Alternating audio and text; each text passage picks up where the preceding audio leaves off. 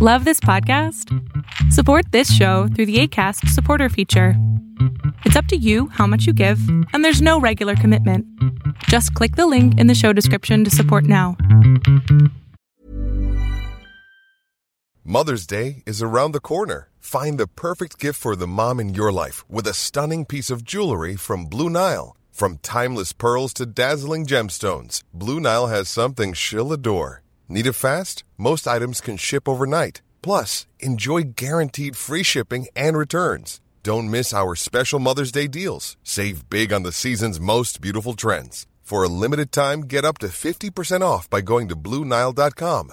That's Bluenile.com. Even on a budget, quality is non-negotiable. That's why Quince is the place to score high-end essentials at 50 to 80% less than similar brands. Get your hands on buttery soft cashmere sweaters from just 60 bucks, Italian leather jackets, and so much more. And the best part about Quince, they exclusively partner with factories committed to safe, ethical, and responsible manufacturing. Elevate your style without the elevated price tag with Quince. Go to quince.com slash upgrade for free shipping and 365-day returns.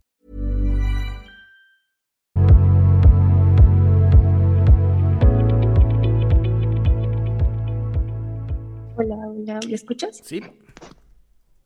¿Cómo estás? Primero quería decirte que me encantan tus videos, te encontré en TikTok y de ahí no te solté, buenísimo. Ah, eras tú la que no me soltaba, ¿eh? Ah, gracias. Sí. Me da gusto, mi cielo, me da gusto que por lo menos haya, haya tocado otro alma más en este mundo. Bueno, eh, te quería comentar, tengo, en sí serían dos problemas, uno a raíz de otro, yo creo. El primero es que, an- mira, mis papás se divorciaron hace unos dos años y yo tengo un hermano de ahora 14 años, entonces eh, desde hace un año o más, al separarse mis papás, mi mamá como que entró en un estado de aislarnos a ambos de la familia de mi papá y de un montón de amigos, Ok. haciéndonos creer que, que como a ella no la querían, a nosotros tampoco. Ok. No, así, en serio. Parece O todos coludos o todos rabones, dijo. Sí. O estamos, o estamos juntos o nada. Bien. Entonces, eso empezó la pandemia y mamá se puso un poco más eh, violenta. Cabe recalcar que mis papás se separaron por violencia psicológica que mi mamá le daba a mi papá, hasta que llegó a, digamos, rascarle, agredirlo físicamente. Entonces, de ahí empecé a hacerlo con mi hermano y conmigo. Nos bajoneaba, no nos dejaba hacer nada. Llegó a tal punto de confundirme respecto a mí misma. Empezaba a decir que cambié, que no soy la misma persona, que usaba el término te estás volviendo más común, como que ya no eres extraordinario, por así decirlo. Ok. Entonces hacía que dudara mucho de mí. Y a mi hermano lo insultaba porque él empezaba a expresarse que era un tonto en la escuela y cosas así. Y mi mamá explotaba y decía, eres un estúpido, no, ¿cómo vas a hablar así de ti? Y mamá, pues me estás diciendo tú a mí así, pues como que quieres que aprenda. Exacto. Y básicamente esto es a raíz de que eh, mi mamá hace unos 5, 6 años, 7, empezó a tomar antidepresivos y ansiolíticos Ok. Nos empezó a que fueron aumentando y aumentando. Exacto. Ponte que le dolía todo, se iba al seguro para hacerse un montón de análisis y al final nunca tenía nada. Uh, pero le seguía doliendo todo. Hasta que llegó al punto de ir a un psiquiatra, uno de los mejores psiquiatras que hay en mi departamento. Entonces él empezó a dar y vio mejoras, entre comillas. Ponte que tom- tomaba más, tomaba medicamentos más fuertes que el clonazepam Sí, sí, sí. y, ah, o sea, a muy fuertes dosis. Entonces, así se fue descontrolando y empezó a ser muy paranoica, que le engañaba con hasta la señora de la esquina, ejemplo. O sea, ¿con los medicamentos surgió la paranoia? Yo no sé, yo creo que fue aumentando. Mira. Ya, porque... Posiblemente, posiblemente la, la, ansiedad y la depresión estaba manteniendo la paranoia como, como estable y cuando por fin se la quitaron, surge. Con razón tan violenta. Exacto, porque eh, antes iba a un psicólogo que era compañero de mi mamá. Mi mamá es psicóloga. Está bien, también podemos estar locos, ¿eh? No te preocupes. no me ofendo.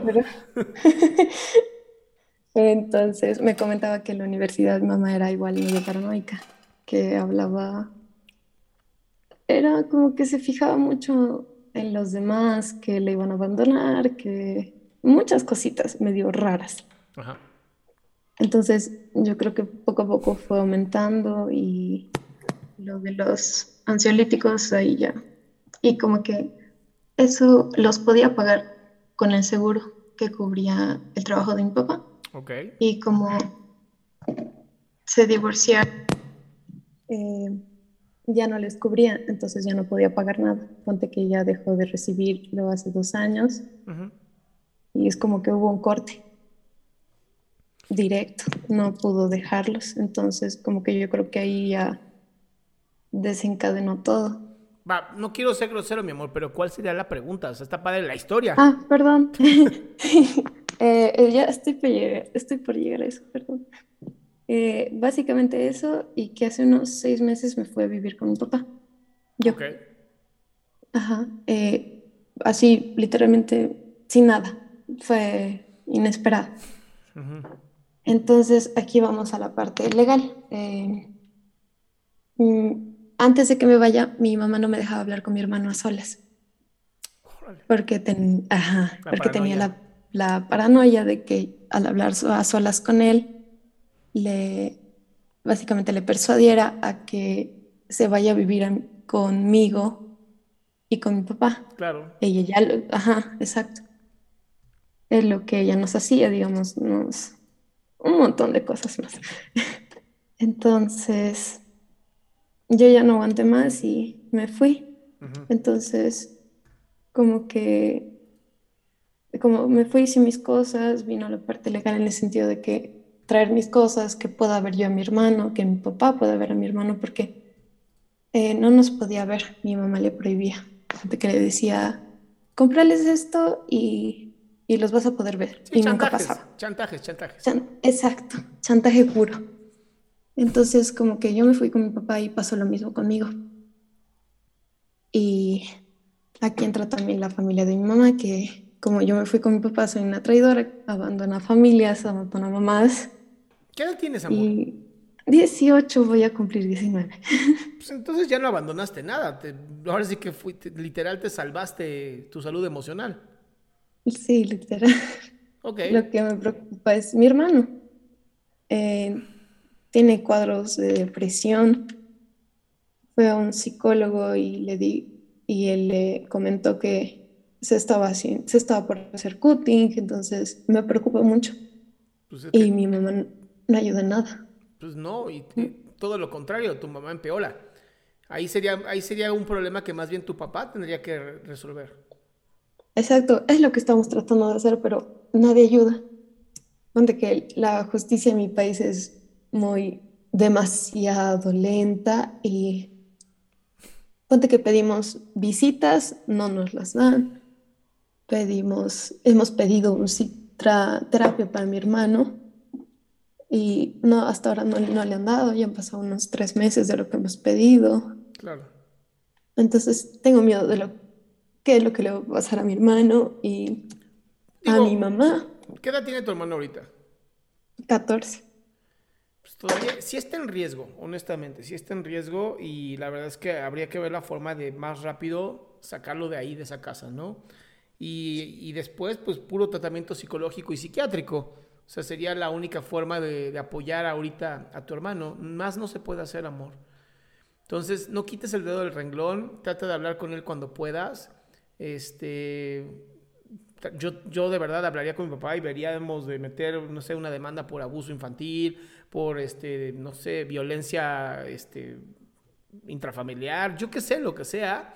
Y digo, por desgracia, pues no soy abogado, ¿no? Entonces, es un tema más de, de apoyar a tu hermano y decirle, estamos haciendo todo lo que se puede o en una de esas que tu hermano también pues, se escape, ¿no? Y apoyar eso. La verdad es que no sé cómo se maneja en tu país, entonces no te puedo aconsejar ahí. Lo que sí te puedo decir es, es siempre abre el oído a tu hermano y siempre desde la parte de, de aquí estoy para apoyarte. Sí, es, lo que he tratado de hacer. Eh, hasta hace unos días me dejaban ir a su casa, aunque sea unos dos minutos, para hablar con él. Y mi hermano está completamente Mm, chantajeado, súper cegado por mi mamá. Pues sí, tiene 14 eh, años. No, sí, mi, mi, hermano es muy leal a mi mamá, es... No, no se da cuenta de, de cómo está, de cómo mal está, entonces... Pues me, mi, hermano también me culpa de todo, como que... Pero a ver, a ver, escucha, escucha. Solo. Es porque le están lavando el cerebro, amor. Sí, lo sé, solo que tampoco nadie ayuda en esa casa. No, y yo no esperaría que lo hicieran. sí, yo también. Mm, básicamente sería eso y que mi mamá está, está demasiado mal, no, no puede manejar sin ella misma. Lo que estaba tratando de hacer es pedir una evaluación psiquiátrica para ella también. Es lo único que podrían hacer, no hay más. Sí. O sea, yo lo pediría como hija porque ni mis abuelos ni mis tíos, todos me creen de loca. básicamente. Entonces, no, soy abogado, mi amor, no te puedo ayudar en ese sentido. Lo que sí, te, lo que sí te puedo decir es, busca la manera de, no tomarte personal lo que tu hermano te diga y de seguir apoyándolo. Y en algún momento va a abrir los ojos. Sí, es que básicamente tengo miedo de que pase algo más, más allá. Ya no sería tu responsabilidad. O sea, siéntete bien eh, pensando que estás haciendo todo lo que puedes con las herramientas que tienes. Ok. Y eso sería respecto. Y el otro es, gracias a eso, eh, siento que ahora tengo apego ansioso. Eh, yo tengo una pareja que estoy con él ya como un año.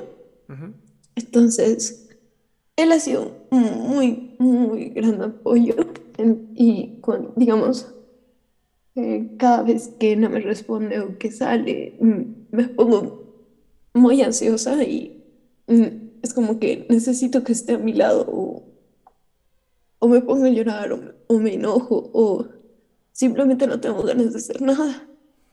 Y sé que eso está mal y que puedo corregirlo con otras cosas, pero... ¿Con qué cosas? haciendo ejercicio, pero no. eso, es, cambiar la atención, eso no es resolverlo. ¿Qué es lo que tengo que hacer? ¿Qué tienes que hacer? No te puedo decir. ¿Qué sería, sería importante que hicieras? Retomar esa, esa característica del poder que tienes dentro de ti. O sea, tú ya te saliste de ese lugar con tu madre. No transfieras la dependencia emocional de una para el otro. Sí.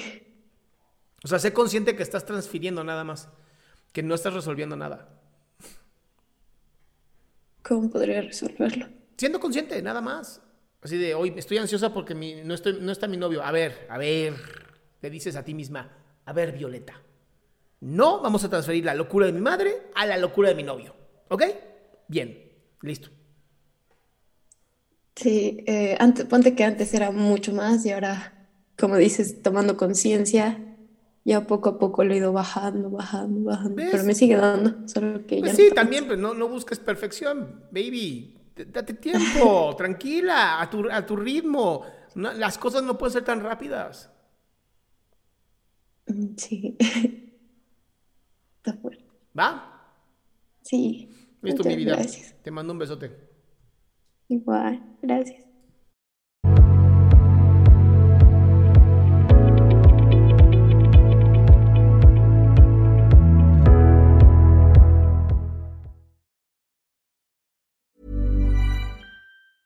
Hey, folks, I'm Mark Marin from the WTF Podcast, and this episode is brought to you by Kleenex Ultra Soft Tissues, your ally to help tackle your allergy symptoms this season. I love the change of seasons, but nobody loves pollen and all those other things floating in the air that make you sneeze during this nice weather. Kleenex Ultra Soft Tissues are hypoallergenic and allergist approved, so fight back against watery eyes and runny noses without worrying about irritating your skin. For this allergy season, grab Kleenex and face allergies head on. Hey, it's Paige DeSorbo from Giggly Squad. High quality fashion without the price tag. Say hello to Quince. I'm snagging high-end essentials like cozy cashmere sweaters, sleek leather jackets, fine jewelry, and so much more. With Quince being 50 to 80% less than similar brands. And they partner with factories that prioritize safe, ethical, and responsible manufacturing. I love that. Luxury quality within reach. Go to quince.com slash style to get free shipping and 365 day returns on your next order. Quince.com slash style.